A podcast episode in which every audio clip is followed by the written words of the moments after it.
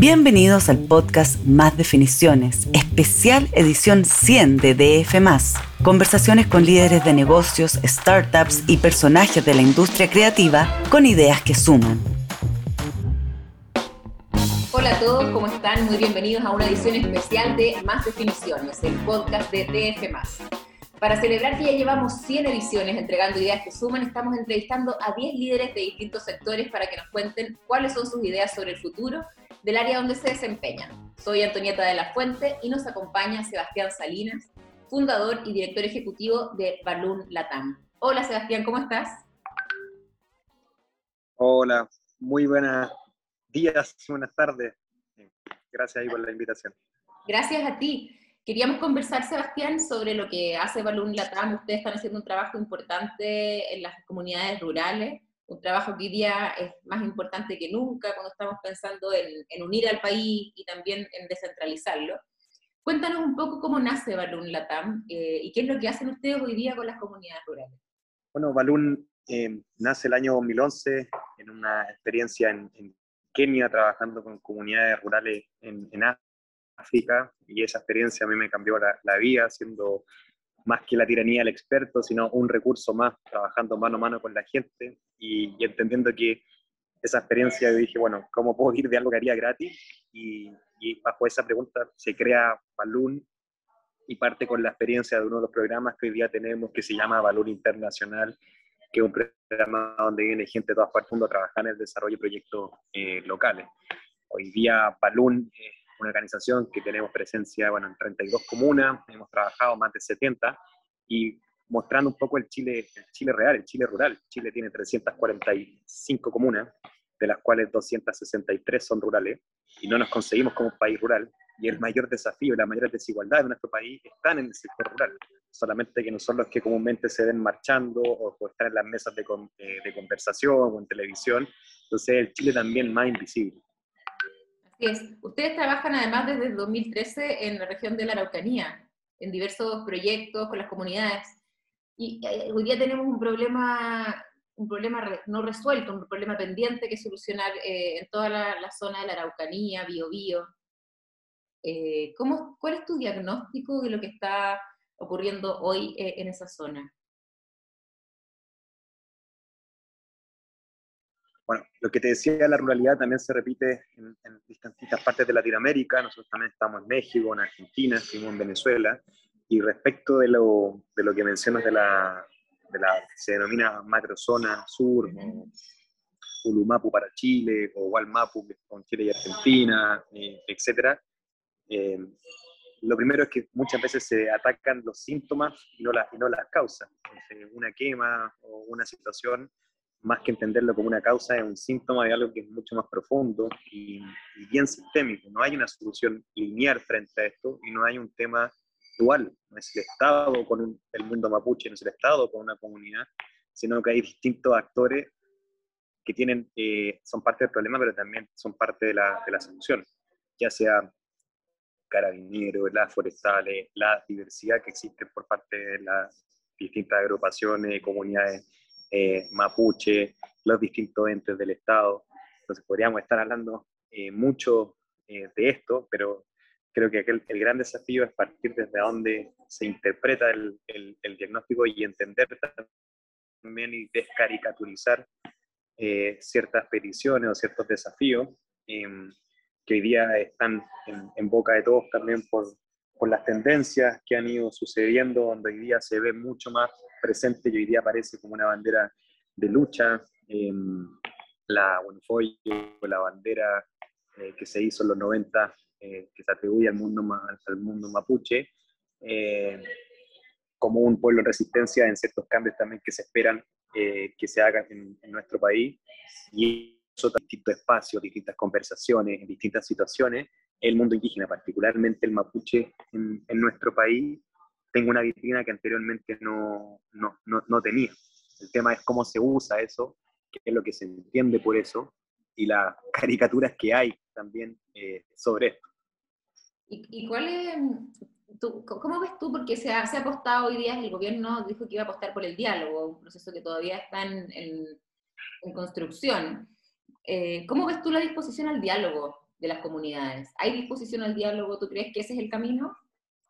Claro, o sea, el, diálogo para qué? O sea, la gente, y esto no solamente con el mundo indígena, la gente tiene que, para poder sentarse en un país que está quebrantado y roto el tejido social, para poder sentarse y dar un primer, un primer paso para la generación de confianza, tiene que inicialmente ver algún tipo de beneficio. ¿Para, qué nos vamos a sentar en este caso eh, a conversar? Y más que llegar eh, a hacer una, una, optar por el diálogo, el diálogo es el desafío. ¿Por qué es tan difícil? Porque el diálogo no pone el resultado último al tiro. El diálogo es sin condiciones ni temporalidad. O sea, nos podemos demorar mucho más tiempo del que creemos y sin condiciones porque es como, no puedo decir yo con este hablo y con este no, no hablo.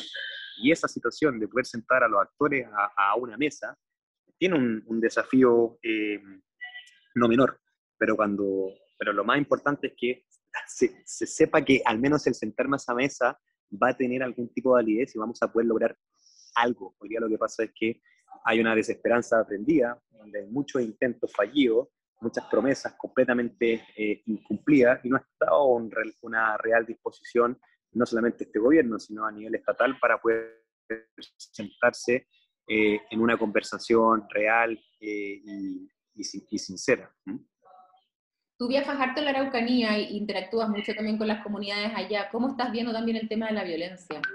La violencia digo, es, un, es un síntoma, una manifestación de un, de un tema más, más, más fuerte o más, profundo cuando uno, cuando uno entiende, em, por ejemplo, si tú te vas a los internados eh, rurales, eh, mapuches, por ejemplo, tú ves que muchas veces eh, ahí es cuando hay un despertar de conciencia respecto a ciertas injusticias que se viven en el sector rural que en el sector urbano no están como el acceso al alcantarillado, agua potable o hasta conexión, eh, eh, etc.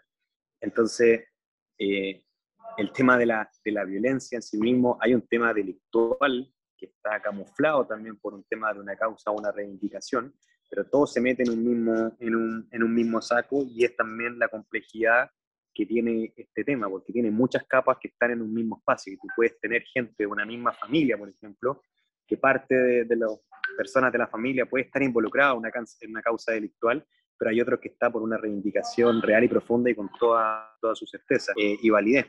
Eh, entonces, por eso te digo que no es un tema dual, no es un tema de la persona A con la persona B, sino que hay distintos actores que están involucrados en ciertas situaciones. habría que mirar, por ejemplo, la cantidad de empresas privadas de seguridad que, están, eh, que trabajan en, esta zona. Eh, lo que pasa con el robo de madera. ¿Quiénes son los que comercializan el robo de madera?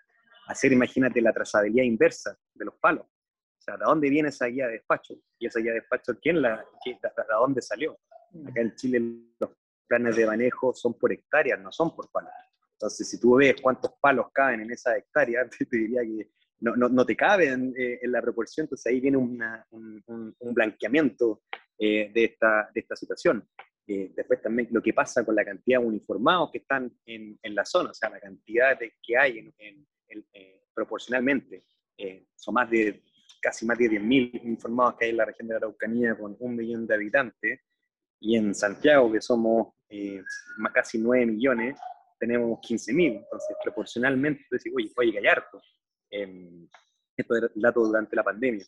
entonces, oye, eh, con la responsabilidad de las promesas que han hecho todos los, todos los gobiernos a distintas comunidades respecto a distintas situaciones que nunca se han cumplido y por eso la disposición de mucha gente a poder sentarse eh, no, ya prácticamente no, no, está. Hoy día hay un manera que se quiere comunicar todo y era un poco lo que le pasó a la ministra, donde antes de que fuera Siche, antes de que fuera Temucuicú, ya, ya, había anunciado dónde iba, con qué se iba a juntar el camino, y eso es una, falta de entendimiento de los códigos, los protocolos, de cómo funciona también para poder ir generando eh, cierto, cierto espacio. Lo mejor es que no se sepa cómo se está avanzando, se sepa que hay un, hay una, hay un camino, pero hay un entendimiento y, y, una, y una falta de, de, de, conocimiento en los equipos que trabajan en la zona transversalmente que dificultan de, de gran manera esta, el, poder avanzar. Mm. ¿Y crees que el estado de excepción, hoy día, bueno, acotado, es, es una de las soluciones o empeora la situación? Para, se vaya a, tener, vaya a tener respuesta en este caso variada. Hay unos que lo ven como una excepción o un desde para poder empezar a avanzar eh, y con justa medida por todas las situaciones que le ha tocado vivir, y otros que les va, les va a decir que con eso yo no me siento a la mesa, dado esta situación. Entonces, el, creer que con una respuesta va a poder dejar satisfecho a todos, eso es prácticamente imposible. El tema es que se estén haciendo cosas. Y hoy día lo que vemos es que soluciones que ya sabemos que son fallidas, parece que son las mismas que se siguen eh, utilizando. Y sabemos que nos van a seguir dando como un hámster donde parece que es una jaula, donde creemos que estamos avanzando, vamos muy cansados, eh, gastamos mucha energía, pero estamos en el mismo lugar y no nos movemos. Entonces no probamos ni hacemos cosas distintas. Entonces buscamos eh, resultados distintos haciendo prácticamente lo mismo. Entonces no estoy diciendo que no se haga, pero que también hayan otros caminos y otros espacios de trabajo donde pareciera que seguimos como ese hámster que está muy cansado, que sigue avanzando, pero finalmente está en el mismo lugar. Oye, y vamos también a la pregunta que nos convoca. Eh, que tiene que ver con el futuro, tiene que ver con los próximos años, tiene que ver con las tendencias, tiene que ver con soluciones, tiene que ver también con nuevos negocios. ¿Hacia qué tendencia, dirías tú, industria, crees que se viene en los próximos años para estar alerta? Dentro de tu visión de lo que viene como emprendedor también, como emprendedor social, ¿qué cosas tú crees que, que están hoy día incipientes y, y, que tenemos que estar más, más pendientes?